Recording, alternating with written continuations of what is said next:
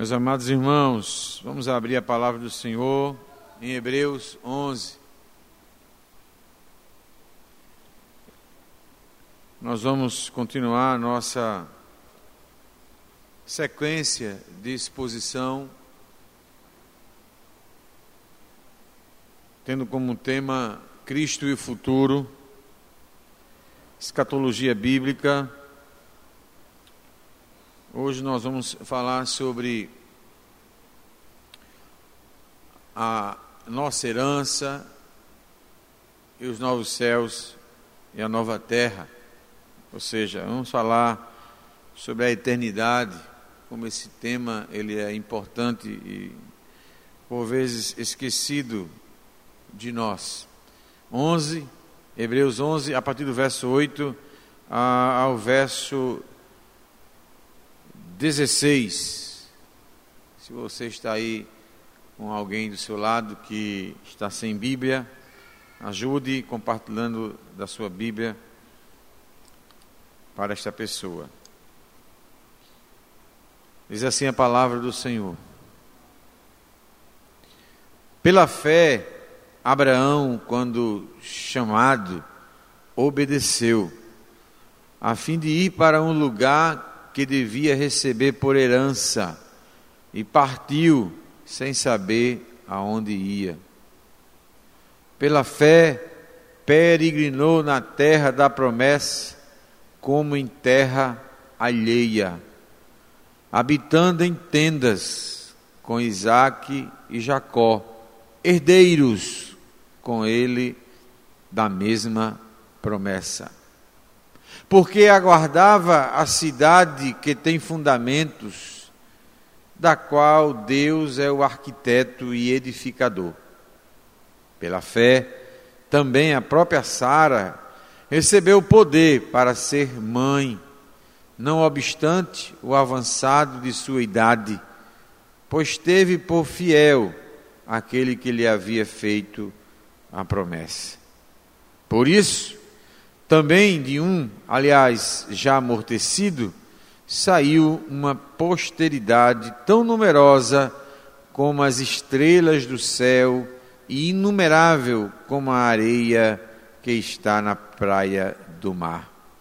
Todos estes morreram na fé, sem ter obtido as promessas, vendo-as, porém de longe, e saudando-as e confessando que eram estrangeiros e peregrinos sobre a terra.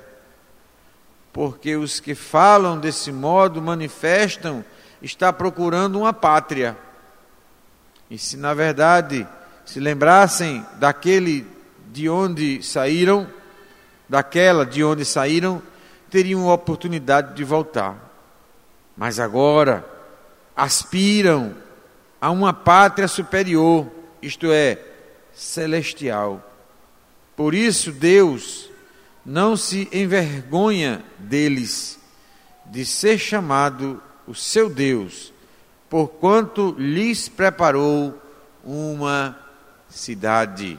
Que Deus aplique a sua palavra aos nossos corações em nome de Jesus. Amém, meus irmãos? Convido você a fechar os seus olhos a orar a Deus para que o seu Espírito nos capacite de maneira sobrenatural, para que possamos ouvir a voz de Deus através da Sua palavra e que essa palavra encontre lugar em nosso coração, que ela seja recebida com alegria, com entusiasmo para que ela produza em nós frutos dignos de arrependimento. Senhor nosso Deus, amado Pai, nós te damos graças, Senhor, louvamos o teu nome pela tua palavra que é rica, tua palavra que é perfeita, que é poderosa, que sonda os nossos corações. Pai bendito, nós sem o teu Espírito Santo, não vamos conseguir, Senhor, ouvir tua voz. Sem o teu Espírito Santo, não vamos entender, Pai, a verdade da tua palavra nesta noite. Por isso, nós rogamos para que o teu Espírito Santo nos capacite, venha sobre nós, venha sobre as nossas mentes, sobre os nossos corações, porque as coisas sobrenaturais, elas não se discernem pela carne, mas pelo Espírito, elas se discernem espiritualmente, Pai. Por isso nós naturalmente somos incapazes de por nós mesmos ouvirmos a tua voz, compreendermos a tua palavra. Por isso, tem misericórdia de nós, Pai. Em nome do Senhor Jesus Cristo, nós a te oramos. Amém. Meus amados, muitas vezes nós não fazemos a correta distinção entre o que é tempo e o que seja eternidade. Às vezes nós achamos que é a mesma coisa. Quando, na verdade, na história da humanidade, muitos povos, e ainda hoje influenciam religiões, principalmente budista e hindus, de que o tempo ele é cíclico, ele não leva a lugar algum. Foi através então do povo judeu, da concepção judaico-cristã, que se passou a ter uma compreensão de tempo linear e não cíclica. Foi a partir da concepção judaico-cristã, da revelação de Deus, que veio então a compreensão de que o tempo tem um começo e tem um fim. O tempo ele passou a existir quando Deus criou todas as coisas. No princípio criou Deus os céus e a terra, ali o tempo passa a existir. E como tudo que é criado, ele tem um tempo de validade, ele tem um tempo determinado.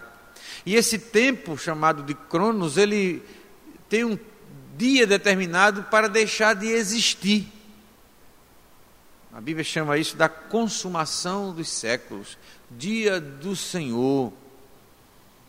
E a, com a finalização do tempo, entra então a eternidade. A eternidade sempre existiu, sempre vai existir. Nós não teremos mais o tempo como nós concebemos ele. Ele não mais vai existir. Há uma frase que muitas vezes as pessoas repetem, eu já repeti essa frase, já postei essa frase, mas hoje uma compreensão mais aprofundada desta frase nos faz pensar muito sobre se ela é uma verdade e tem validade para nós. Carpe diem, que significa aproveite o dia. Aproveite ao máximo o dia. Até aí é uma palavra, uma frase bonita, né? aproveite o dia.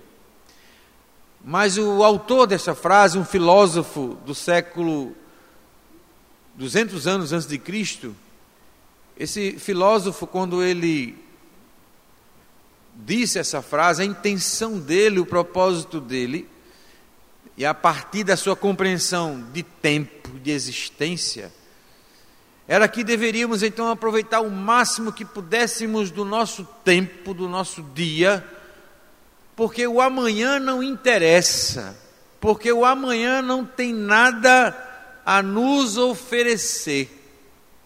Esta é a concepção, a raiz do Carpe Diem.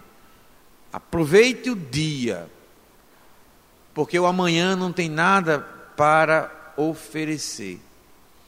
Há uma música de um grupo de heavy metal, né, Black Sabbath, Sabbath, que ele fala da eternidade, e é interessante como o mundo vê, é influenciado por essa filosofia, ele fala na música sobre a eternidade, que nós ansiamos pela eternidade, e ele diz assim: a nossa eternidade é agora.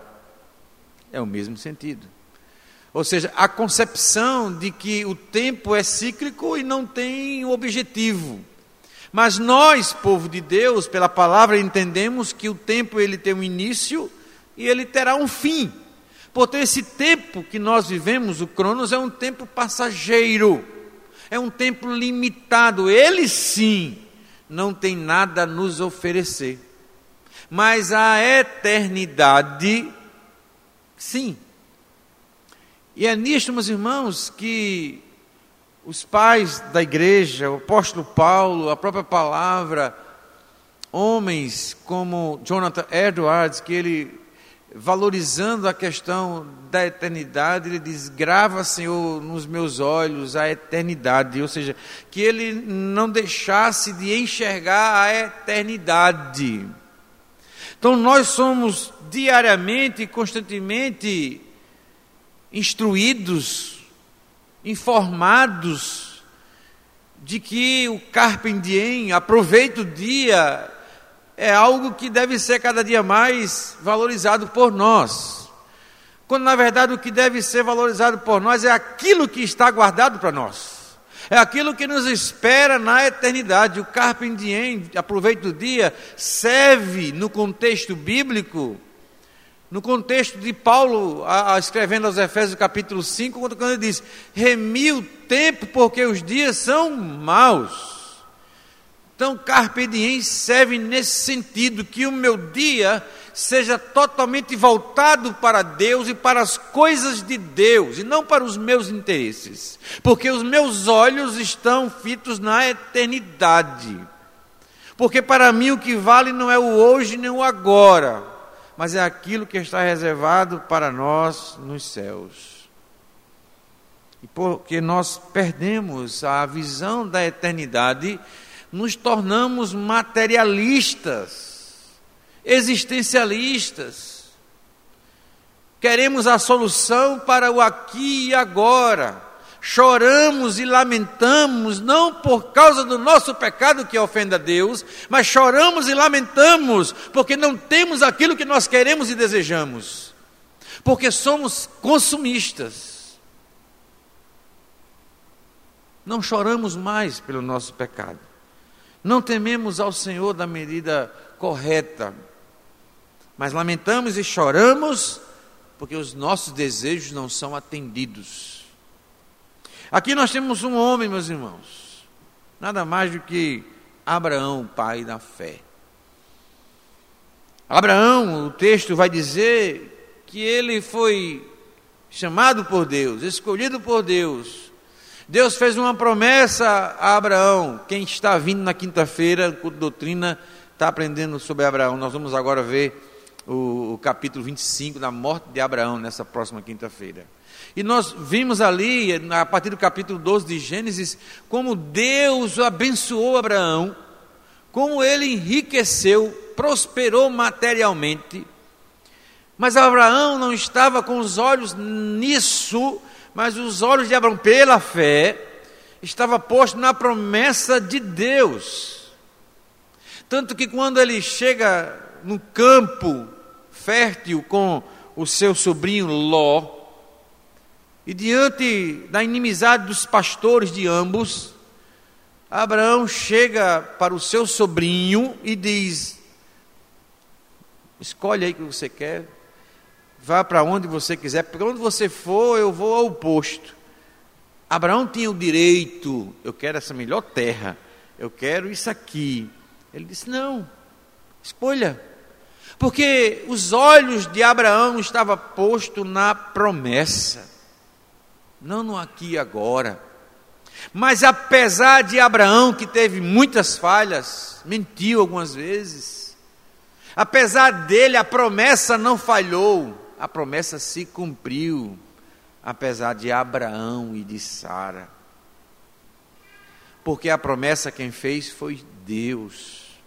E Deus trabalhou na vida de Abraão até que ele amadurecesse a sua fé. Quando o autor aos Hebreus ele cita aqui a, a, a Abraão, a fé de Abraão, na galeria chamada dos heróis da fé, ele vai argumentar de que essa fé que Abraão possuía lhe concebeu vitórias, lhe concebeu suportar as lutas, suportar até mesmo o enfraquecimento de sua vida física mas ele cria na promessa. Deus é um Deus que é fiel à sua promessa. A promessa de Deus a Abraão é de que dele Deus faria uma grande nação, de que dessa nação viria o Messias. Deus também prometeu a Abraão uma terra, uma terra que lhe seria como herança. Mas Abraão estava com os olhos na promessa, e Abraão, pela fé, entendia que a herança não era aquela terra apenas, mas era algo mais. Era algo superior àquela terra física. Era uma cidade celestial. Eu lhe convido então para estudarmos um pouco esse texto. Vamos para o versículo 1 de Hebreus 11, para nós entendermos a fé de Abraão. Que fé é esta que o autor dos Hebreus coloca sobre Noé, sobre Abraão, sobre Moisés? Atribui essa fé a estes homens. Que fé é essa? Porque eu também tenho fé. Você também tem fé. Há uma multidão aí fora hoje, em vários templos neopentecostais, que também tem fé. Mas será que é esta fé, que está aqui em Hebreus 11, 2, 1 e 2, leia comigo, por favor, verso 1, 2 e 3 de Hebreus 11. Vamos ler? Ora, a fé é a certeza de coisas que se esperam, a convicção de fatos que se não veem. Pela fé, os antigos obtiveram bom testemunho. Pela fé, entendemos que foi o universo formado pela palavra de Deus, de maneira que o visível veio a existir das coisas que não aparecem, que o visível veio a existir das coisas que não aparecem. Que fé é essa que o autor define aqui em Hebreus 11. Creio que nós, nenhum teólogo conseguiria dar essa definição que o autor, o escritor aos Hebreus dá. Primeiro porque ele é inspirado, não é verdade? Mas ele define com a clareza tão grande, com a simplicidade tão grande que dá para todos nós entender o que ele está dizendo aqui. Primeiro ele diz que a fé é certeza. Depois ele fala que a fé é convicção. Certeza e convicção. Certeza e convicção, meus irmãos, está relacionado ao nosso raciocínio, não é verdade? Ao que nós pensamos. É interessante que ele não vai colocar aqui algo imaginário, algo que vai além da nossa mente, não, ele fala de certeza. Não, eu tenho certeza eu tenho convicção disto. Mas certeza de quê? Convicção de quê? Veja que são duas coisas que não são palpáveis. São duas coisas que não estão diante dos heróis da fé. Vamos falar aqui só de Abraão, diante de Abraão. Mas está além, está adiante. Mas foi pela fé nessas coisas que estão distantes que Abraão teve um procedimento que foi chamado amigo de Deus. Jesus cita Abraão quando da sua fé, o exercício da sua fé. Então ele fala de certeza, de coisas que se esperam e convicção de fatos que se não veem. E aqui, meus irmãos, vamos pensar em Abraão. O que é que Abraão esperava? Quais são os fatos que ele não estava vendo, mas ele cria, ele depositava a sua fé de que era verdadeiro. Duas foram as promessas que Deus fez a Abraão. Duas. A descendência dele. Ora, ele não podia ter filho, a mulher estéreo ele avançado em idade, mas Deus fez a promessa: você vai ter uma descendência, meu querido, e vai ser a descendência da promessa. Qual foi a outra promessa que ele fez a Abraão? A terra. A terra. Essas duas promessas, meus irmãos, em Abraão, vai ser algo que é figura do que é verdadeiro. O filho, a descendência, o próprio Isaac, apontava para Cristo. A terra aponta para a cidade celestial. Portanto, essa promessa que ele, Deus fez a Abraão, é uma promessa que está sobre todos aqueles que são de Abraão. E Paulo vai dizer lá em Romanos 4 que aqueles que são de Abraão não são aqueles que são segundo a carne, mas aqueles que são segundo a fé. Então, se você creu em Cristo, você agora também tem como pai Abraão, pai da fé. As promessas que foram feitas a Abraão agora está sobre nós também. Então essa fé, ela é certeza de coisas que se esperam. Cristo, ele já veio como cordeiro e está para voltar segunda vez, como leão Convicção de que esta terra, que não é aquela terra santa ali, chamada Terra Santa no Oriente Médio, mas é uma terra superior àquela, é uma cidade celestial que está sendo preparada por Deus para todo aquele que espera em Cristo Jesus. Então é esta fé que Hebreus aqui coloca, meus irmãos. É uma fé que está firmada na promessa de Deus.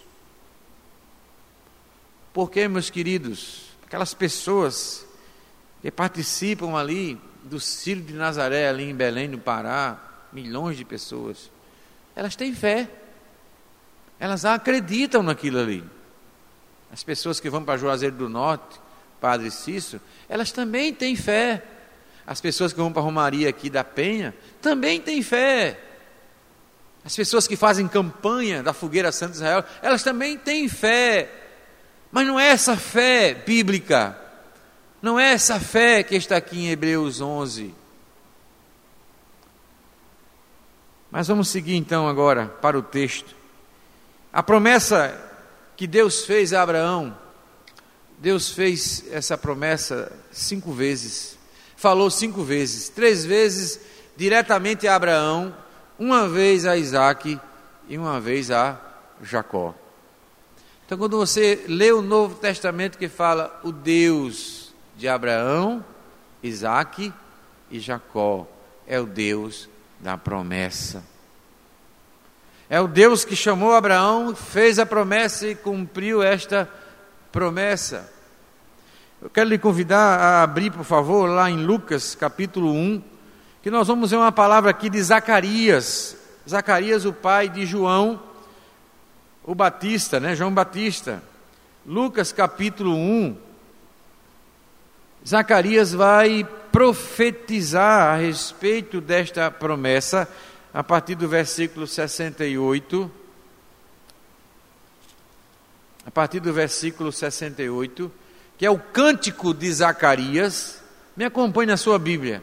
Zacarias, seu pai, cheio do Espírito Santo, profetizou dizendo: Bendito seja o Senhor, Deus de Israel, porque visitou e redimiu o seu povo e nos suscitou plena e poderosa salvação na casa de Davi, seu servo, como prometera desde a antiguidade por boca do seu santo profeta, para nos libertar dos nossos inimigos, das mãos de todos que nos odeiam, para usar de misericórdia com os nossos pais e lembrar-se da sua santa aliança e do juramento que fez a quem?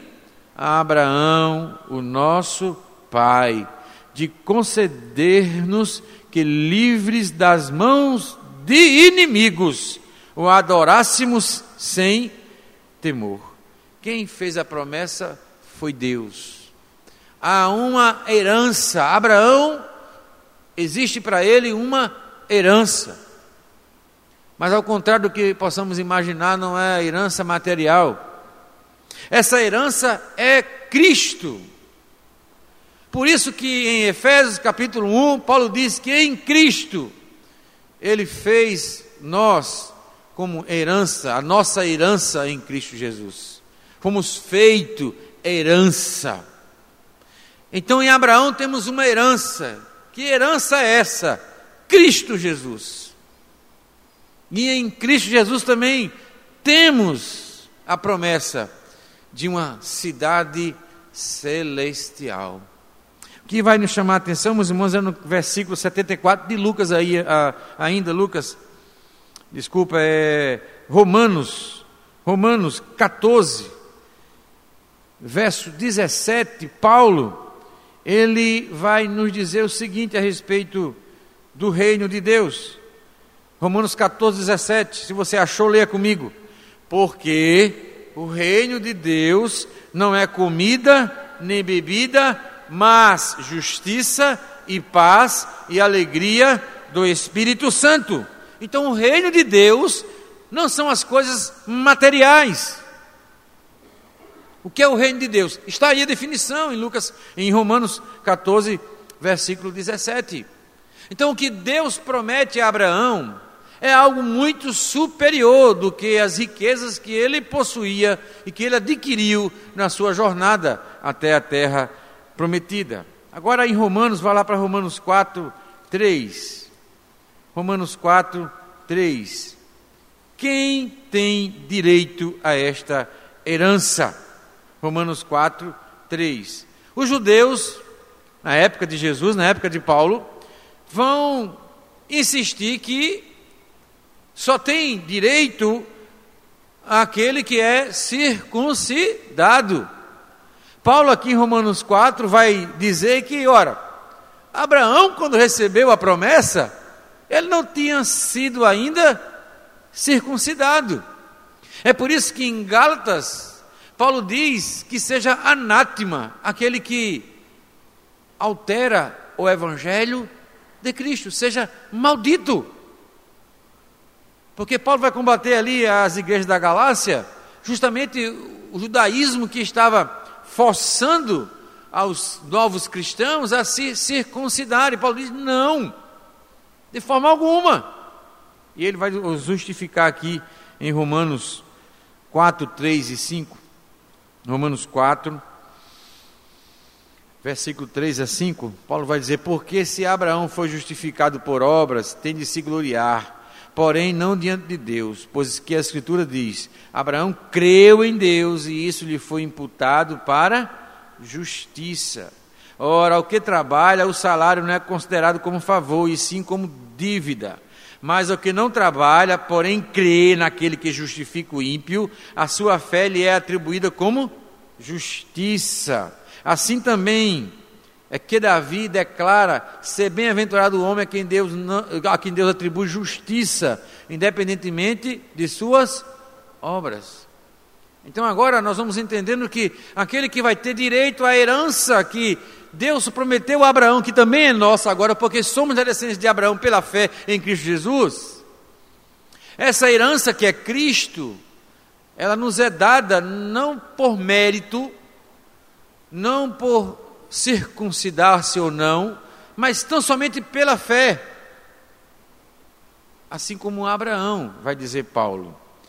Abra agora em Gálatas, o apóstolo Paulo diz que essa bênção, ela também não é restrita aos judeus, não é restrita à nação de Israel, mas ela alcança a todos, a todas as nações capítulo 3 de Gálatas, versículos 6 a 9.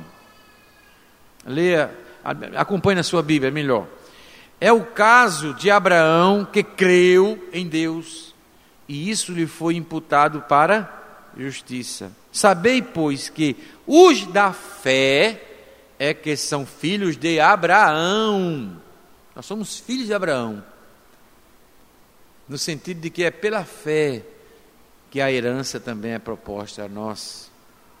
Ora, tendo a Escritura previsto que Deus justificaria pela fé os gentios, pré-anunciou o evangelho a Abraão. Em ti serão abençoados, abençoados todos os povos.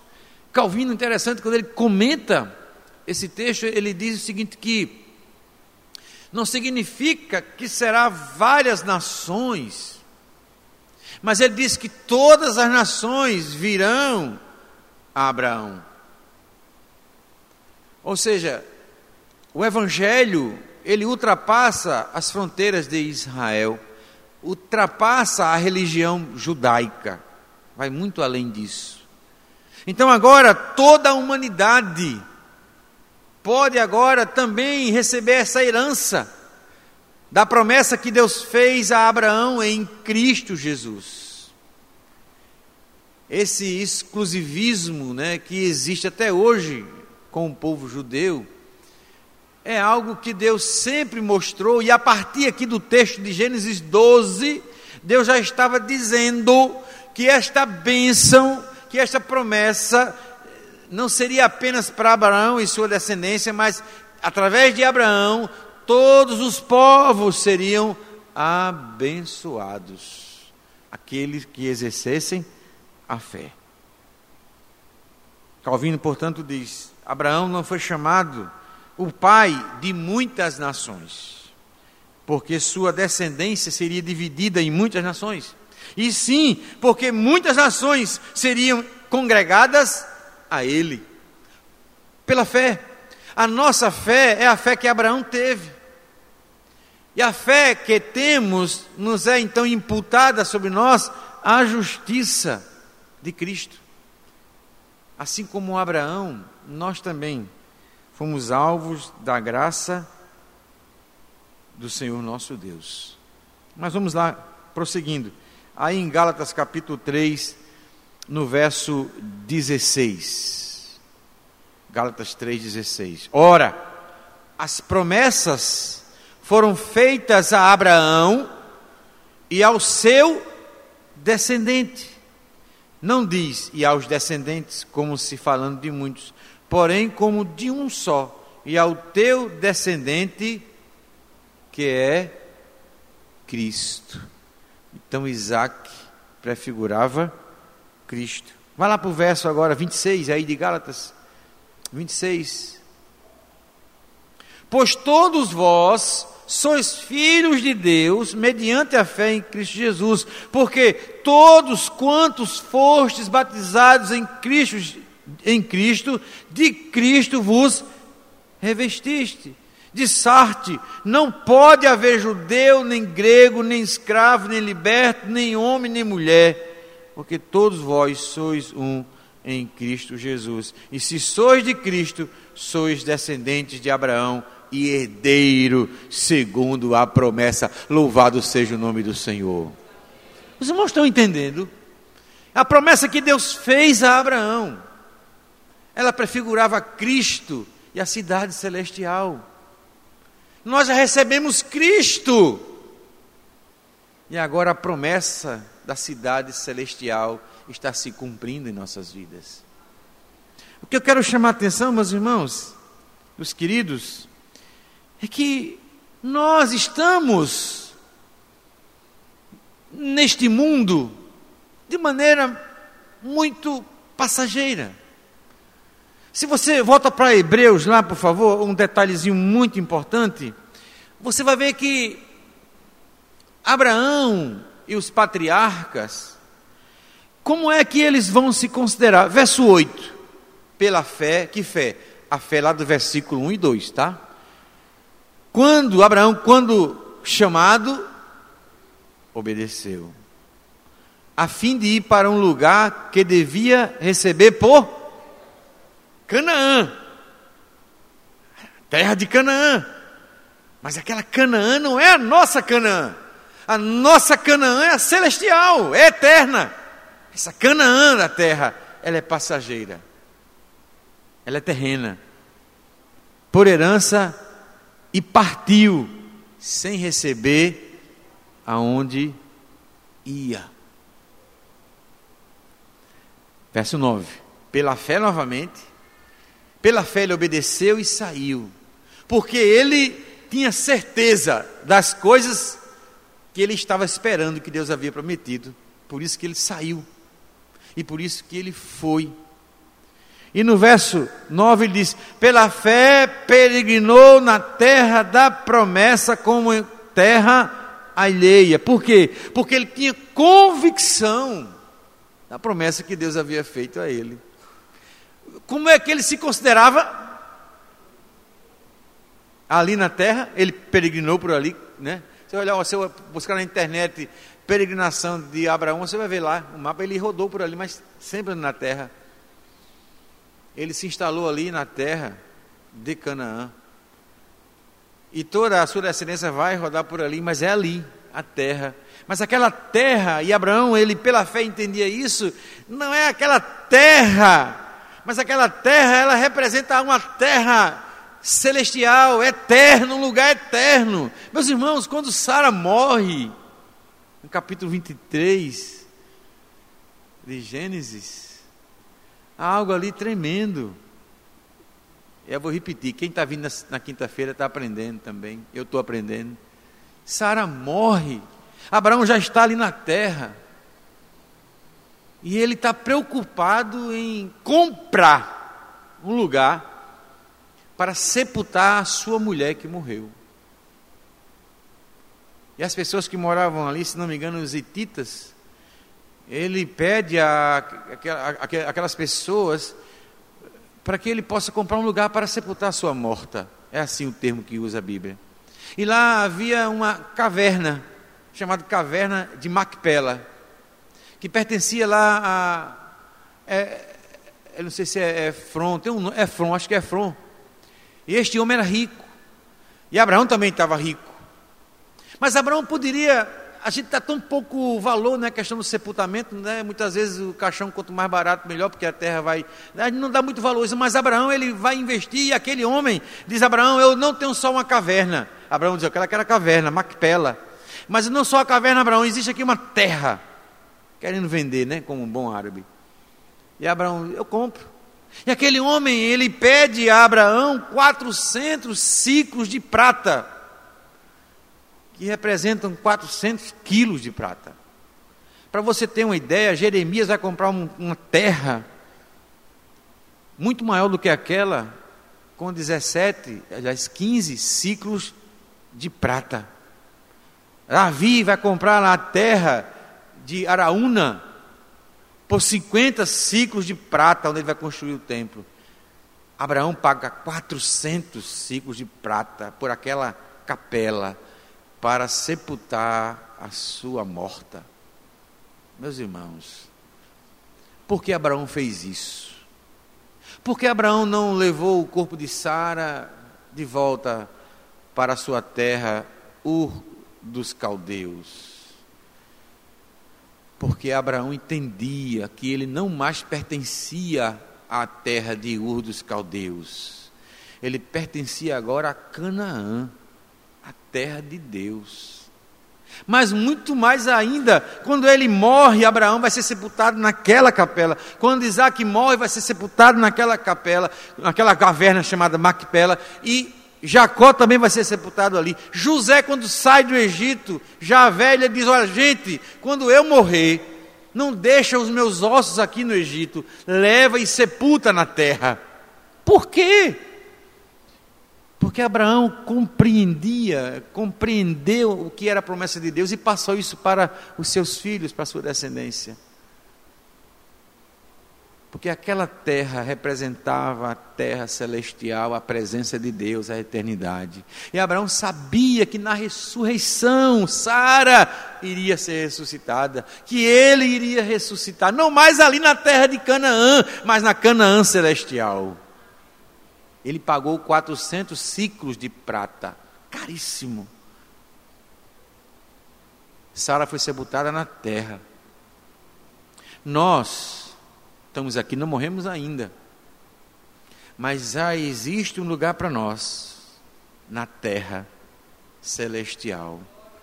E que foi pago por um preço, um alto preço, o sangue de Jesus Cristo. Entenda isso. Você está aqui neste mundo, mas você pertence a outro. O tempo passa, o tempo vai acabar, não vai existir mais tempo. Nós vamos viver a eternidade com Deus. Mas enquanto isso, Abraão, diz o texto, ele peregrinou na terra da promessa, ele sabia que aquela era a terra da promessa, mas como é que ele se sentia? Como terra alheia, habitando em tendas com Isaac e Jacó, herdeiros com ele da mesma promessa. Alguém poderia chegar à tenda, ele habitou em tenda, já havia cidades, mas ele habitou em tendas. Isso é muito significativo, meus irmãos. A festa dos tabernáculos, até hoje Israel ainda fazem isso, eles armam tendas no jardim para lembrar que eles peregrinaram lá no passado em tendas. Mas eles não pegam significado. Mas ele não entende isso. Porque isso tem um significado. Alguém poderia chegar para Abraão e dizer: Abraão, você é tão rico, Deus te abençoou tanto, rapaz. Constrói aqui uma cidade e se torna o rei dessa cidade. Por que, que você anda peregrinando? E Abraão vai responder: Meu filho, você não entende. A minha terra não é essa. A minha terra é lá nos céus. Mesmo com a riqueza que ele possuía, ele entendia que aquilo ali tudo ia se passar. E o que estava reservado para ele na eternidade era muito melhor, meus irmãos. Ele, Isaac e Jacó vão entender esta figura. Mas vamos para o verso 10. Por que que Abraão por que, que Isaac, por que Jacó tinham esse entendimento? Por quê? Ele está explicando aí no verso 10, não está? Leia aí para mim.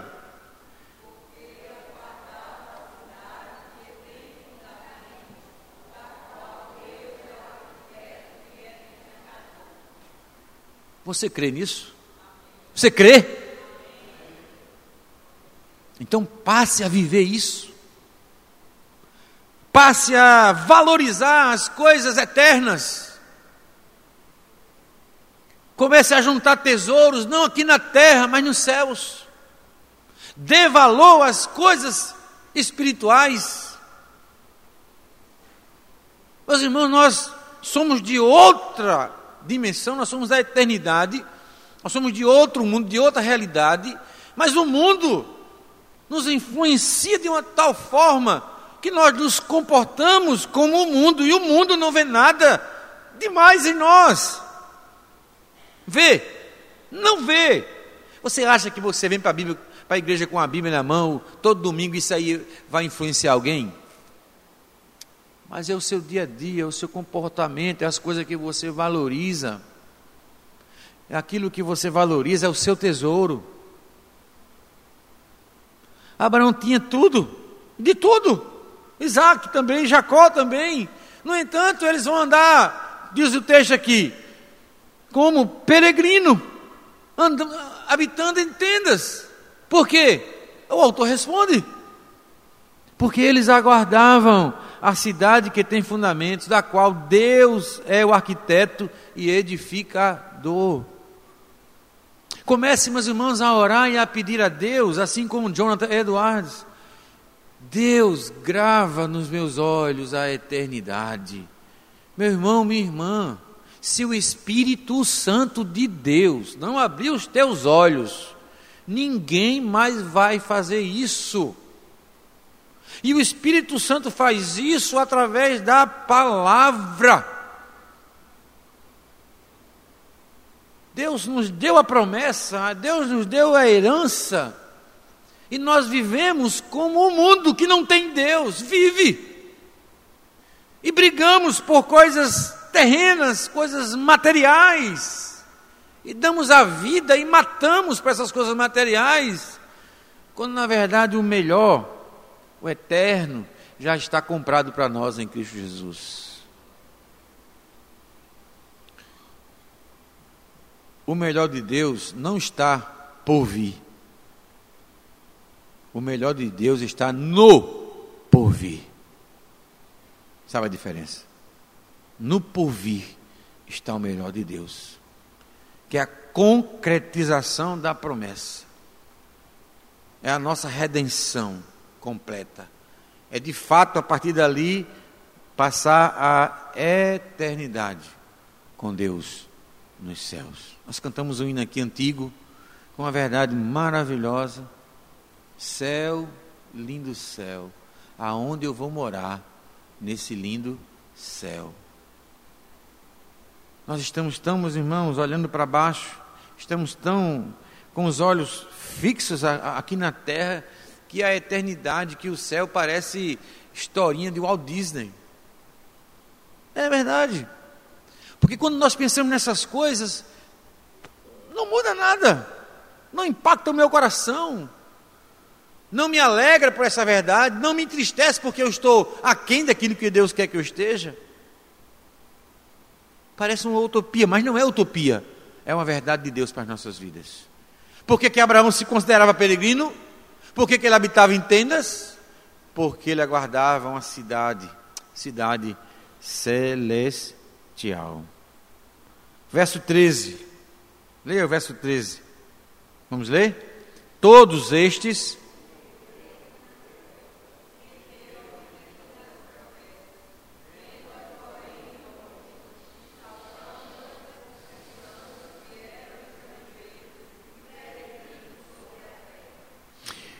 Olha só, eles morreram. Como é que eles morreram? Na fé. Que fé? Certeza e convicção. Certeza de que o herdeiro ia chegar, de que a herança ia chegar. Convicção de quê? De que a terra iria chegar. Não aquela terrinha lá, não, mas a terra celestial, a cidade celestial. Eles morreram na fé. Eles morreram crendo nisto. Sem ter obtido a promessa. Vendo-as, porém, de longe. E saudando-as. E confessando que eram estrangeiros e peregrinos sobre. Meus irmãos, o grande desafio nosso é viver o Carpe Diem de acordo com o Evangelho é aproveitar o dia, não para o nosso próprio propósito. Não é aproveitar o dia para satisfazer os meus desejos, mas aproveitar o dia ao máximo para a glória de Deus. Hoje é domingo, é dia do Senhor, é dia que nós deveríamos dedicar exclusivamente à meditação da palavra, à oração, à prática da misericórdia.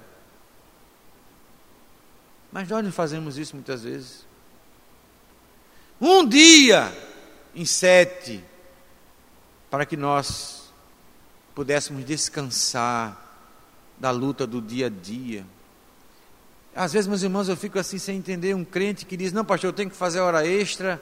Por que, que você tem que fazer hora extra? É porque eu preciso de mais dinheiro. É porque você precisa de mais dinheiro. É porque eu preciso. É porque você precisa disso. A verdade, meus irmãos, a guarda do sétimo dia aponta para o descanso eterno que nós teremos de todo o nosso trabalho, de toda a nossa luta contra o pecado. É uma figura do descanso eterno em Deus. É uma figura de que nós trabalhamos, corremos atrás para nos manter e sustentar, mas é uma figura de que Deus, Ele que supre. Então não venda, não negocie o dia do Senhor, porque você está perdendo, porque é um dia que você é um miniaturazinho, minúsculo, do que está reservado para nós na eternidade, o dia de descanso na presença de Deus, em que não mais teremos que lutar contra o pecado que tenazmente nos assedia dia a dia. Eles se consideravam como estrangeiros e peregrinos. Nós não somos dessa terra. O desafio é esse: como é que eu não sou dessa terra? Como é que eu vou viver nessa terra? C.S. Lewis, ele comentando esse assunto, ele diz o seguinte: que os crentes que mais fizeram pelo mundo foram os crentes que tinham os olhos na eternidade.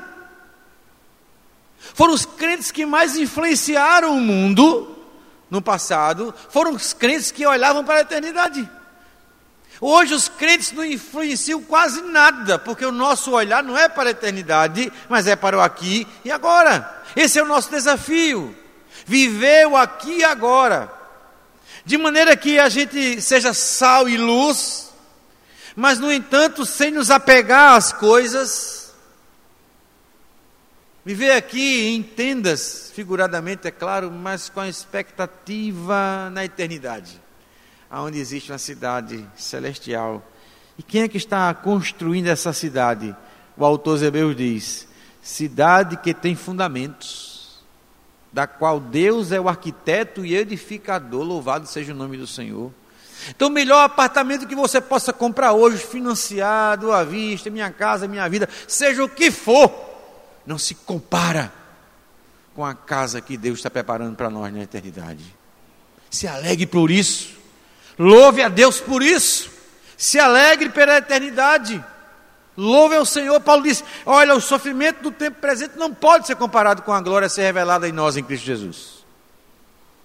Pense nisso. Ele prossegue então, o verso 14: Porque os que falam desse modo, quem é? Os patriarcas, manifestam e está procurando uma pátria. Por que, que manifestam que está procurando uma pátria? Porque eles se consideram estrangeiros e peregrinos. Se eu me considero estrangeiro e peregrino, é porque não pertenço a nenhuma dessas nações, não é verdade? Então havia no coração isso deles. Porquanto os que falam desse modo manifestam estar procurando uma pátria. E se na verdade se lembrassem daquela de onde saíram, teriam oportunidade de voltar, meus irmãos. Olha o que ele está dizendo aqui. Eles não mais pertencem ao lugar de onde eles saíram. Eles pertencem à cidade celestial. Qual é a sua naturalidade? A nacionalidade somos brasileiros, mas qual a sua naturalidade? Você não é mais pessoense. Você nasceu em João Pessoa. Mas a partir do momento que você encontrou Cristo como Senhor e Salvador da sua vida, você é cidadão dos céus. Sem deixar de cumprir os seus compromissos como cidadão pessoense. Mas eles não quiseram voltar, eles poderiam voltar, mas eles não quiseram voltar, eles nem se lembraram, porque os olhos deles estão fitos na eternidade. Vocês lembram da mulher de Ló, Sodoma e Gomorra? Aquela mulher teve a oportunidade de ouvir a palavra, o testemunho do seu marido, de Abraão, tio do seu esposo. No entanto, o coração daquela mulher estava em Sodoma. O coração dela não estava nas promessas de Deus.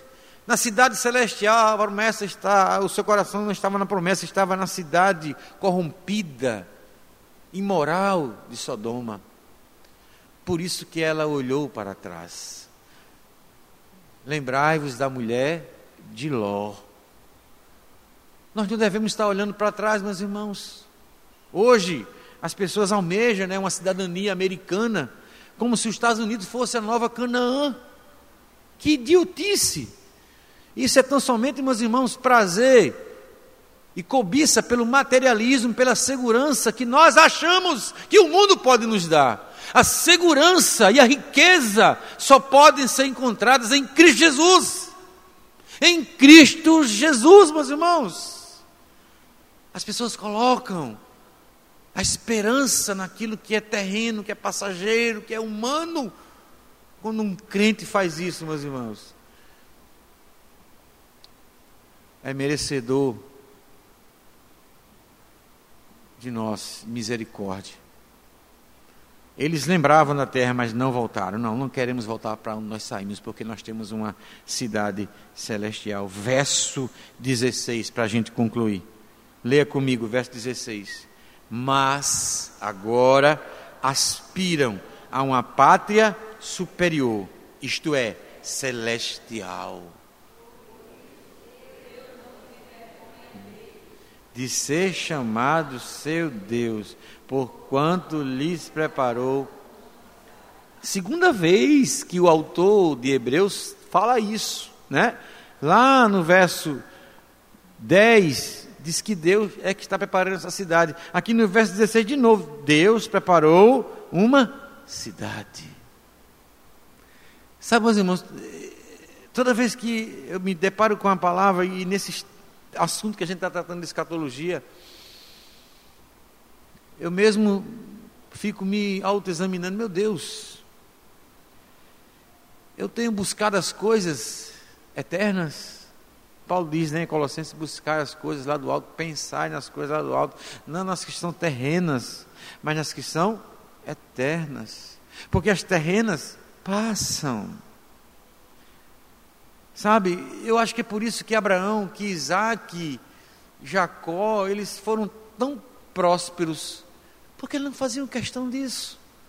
Porque os olhos deles estavam na eternidade e Deus os abençoou. Enquanto nós lutamos, fazemos de tudo para adquirir coisas, enquanto Deus está preparando para nós algo eterno. Mas algo interessante aqui, meus irmãos: eles aspiram a uma pátria superior. Você também tem esse pensamento? Aspira uma, pá, uma pátria superior? E essa pátria superior é algo preparada por Deus.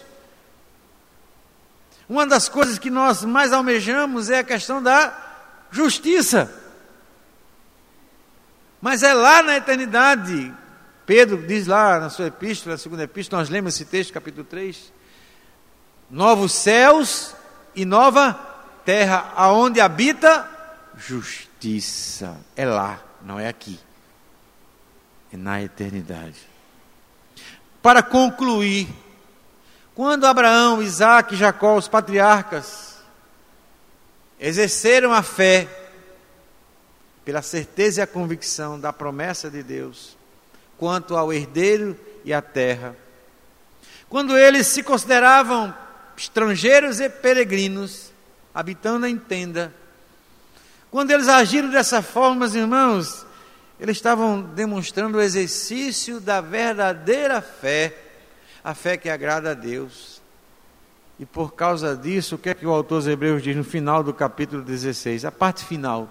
Por isso, por isso, Deus não se envergonha deles, de ser chamado seu Oh, meus irmãos, que coisa linda, que coisa maravilhosa. Deus não se envergonha. Abraão mentiu algumas vezes. Isaac vai fazer a mesma coisa que o pai. Jacó era enganador. Mas Deus não se envergonha deles. Não significa que eles cometeram esses erros e continuaram que Deus aceitou. Não.